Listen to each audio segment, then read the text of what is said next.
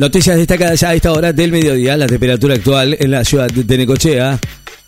20 grados, la humedad del 56%, la presión 1010 en hectopascales, vientos del este y sudeste a 10 kilómetros en la hora. El Banco Central difundió nuevos lineamientos monetarios y cambiarios. El INDEC va a dar a conocer la inflación de noviembre. El INDEC dará a conocer esta tarde el índice de precios al consumidor correspondientes a noviembre, el último mes del gobierno de Alberto Fernández. Lourdes Carlé y otras tres argentinas juegan el WTA 60 del brasileño de Bacaría. Las tenistas argentinas Lourdes Carlé, máxima favorita al título, Julia Riera, Martina Capurro Taborda y Solana Sierra jugarán y sus respectivos partidos de los octavos de final del WTA 60 de Bacaría en Río Grande do Sul, en Brasil. Adorni afirmó que las medidas anunciadas por Caputo eran inevitables para evitar una catástrofe. El vocero presidencial afirmó hoy que las medidas anunciadas por el Ministerio de Economía eran inevitables para evitar una catástrofe y afirmó que el objetivo es el equilibrio de las cuentas públicas al ofrecer una conferencia de prensa en la Casa Rosada, donde el presidente va a encabezar su tercera reunión de gabinete. Adorni afirmó que el Banco Central no va a financiar el Tesoro. Manuel Adorni consideró hoy que los acreedores privados y los bancos no creen en Argentina y aseguró que el Banco Central no va a financiar un solo peso del Tesoro al ofrecer una conferencia de prensa en la Casa Rosada, donde Javier Milei encabezará su tercera reunión de gabinete. Mueren dos personas por minuto en accidentes viales en el mundo, según el informe de la OMS. La, si hubo un descenso del 0,5 respecto al 2010, se estima que más de 1,19 millones de personas murieron por accidentes de tránsito durante el 2021, lo que representa más de dos personas fallecidas por minuto y más de 3.200 por día, según un informe publicado hoy por la OMS sobre la situación de la seguridad vial mundial. Rigen alertas naranjas y amarillas por tormentas en 10 provincias por calor en el noroeste. Se emitieron alertas naranjas por tormentas severas con caída de granizo y por parte para gran parte de Entre Ríos y una porción del sur de Corrientes, a la vez que rigen alertas amarillas por tormentas de menor intensidad en el resto de Entre Ríos y sector de Corrientes, Santa Fe, Córdoba, San Luis, La Rioja, Catamarca, Tucumán, Salta y Jujuy. Donald Tusk juró como nuevo ministro de Polonia. El europeísta Donald Tusk presentó, prestó juramento hoy como nuevo primer ministro de Polonia, poniendo final a ocho años de un gobierno nacionalista y con la vista puesta en una mayor integración del país al viejo continente. Crecen las bajas de Israel en Gaza y la presión internacional para que se detenga su ofensiva.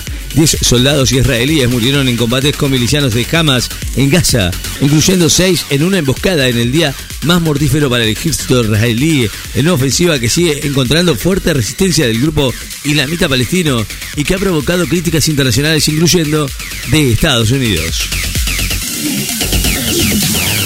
Tras los anuncios del ministro Caputo, la CTA Autónoma se reúne de urgencia. La Central de Trabajadores de la CTA Autónoma mantendrá anuncios que hoy una reunión de carácter de urgencia de su mesa de conducción nacional tras las medidas anunciadas ayer por el ministro de Economía Luis Caputo. Lula promulga, pro- promulga la ley que cobra impuestos a fondo de los super ricos para reducir el déficit fiscal. El presidente de Brasil, Luis Ignacio Lula da Silva, promulgó hoy la ley que por primera vez le va a cobrar impuestos a las inversiones de los llamados super ricos en en fondos personalizados y las empresas offshore, con lo cual el gobierno pretende recaudar el equivalente a 6 mil millones de dólares hasta el 2025. Xavi dice que, que quiere a Lo Celso en Barcelona, pero el Tottenham no piensa venderlo. Giovanni Lo Celso, campeón de América con eh, la Argentina, sigue siendo prioridad para Javi, el entrenador del Barcelona.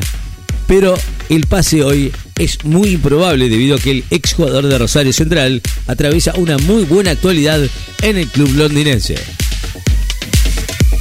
Modifican la carga impositiva para compras a créditos en dólares y gastos en el exterior. La FIP formalizó hoy la modificación de la carga impositiva para compras en moneda extranjera a crédito y los gastos con tarjeta en, en exterior, de lo que resultará una cotización del denominado dólar tarjeta de 1.280 pesos, con un 60% de recargo sobre la cotización oficial, que es ahora de 800 pesos. Adorni anunció que la reducción de subsidios se hará efectiva a partir del primero de enero.